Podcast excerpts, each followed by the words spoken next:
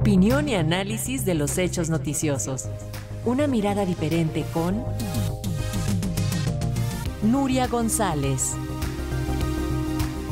Y en ese contexto, en España fue condenado a 15 meses de cárcel el ex concursante del reality show El Gran Hermano, José María López, quien en el año 2017 agredió sexualmente también a otra ex concursante, Carlota Prado, en el set después de que ella dijo no puedo. Acerca de estos temas comenta la abogada y activista española Nuria González, a quien saludamos con gusto. Bienvenida, Nuria. Gracias, buenas noches, ¿cómo estáis? Pues eh, en el tema de Gran Hermano, pues es, interesante porque es la primera vez que se condena a una productora. No solo se ha condenado al agresor, sino que se ha condenado a la productora de Gran Hermano por el, eh, por el cómo le comunicó a la víctima que había sido víctima. Y la condena es ínfima, la verdad, la condena es ridícula, porque la, la, condena es a pagarle a la víctima mil euros, ¿no?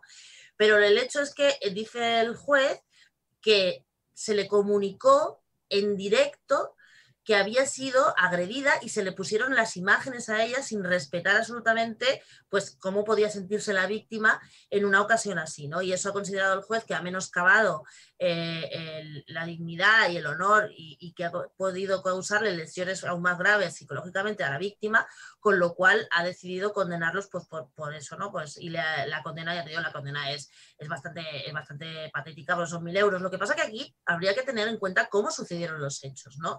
¿Qué había hecho la, productora más allá de, de, cómo se comunicaron los hechos? Porque esto viene de que hicieron el Gran Hermano, que todo el mundo sabe cómo funciona, habían estado dos días, los habían tenido dos días casi sin comer.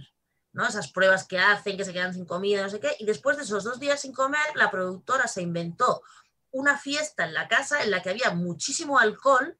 Y claro, las personas que estaban allá dos días casi sin comer ingirieron muchísimo alcohol y esta chica enseguida pues se, tomó dos chupitos y se vino abajo y fue cuando se quedó casi prácticamente inconsciente y fue cuando sucedió la agresión sexual. Claro, en esto también tiene su responsabilidad la, productora, ¿no? Que es de haber, haber generado esa situación casi e imposible de salvar, ¿no? En la que, hombre, evidentemente el agresor podía haber decidido no agredirla, por supuesto, ¿no? Pero la situación que generó era de máximo peligro, porque una, mujer inconsciente y sobre todo lo que, lo que, se, lo que se echa en cara de que no se ha, no se ha tenido en cuenta en la, en la sentencia es que no parara la agresión, porque aunque no se viera en directo, las cámaras están grabando todo el rato, las 24 horas del día, y eso quien estaba allí en producción en la casa lo estaba viendo y sin embargo se dejó que se grabara y se dejó que ocurriera, ¿no? Y, y esa responsabilidad penal sobre ese hecho de que se dejó que ocurriera y que se pusieron, como si dijéramos, esos mimbres, ¿no? Para que eso pasara,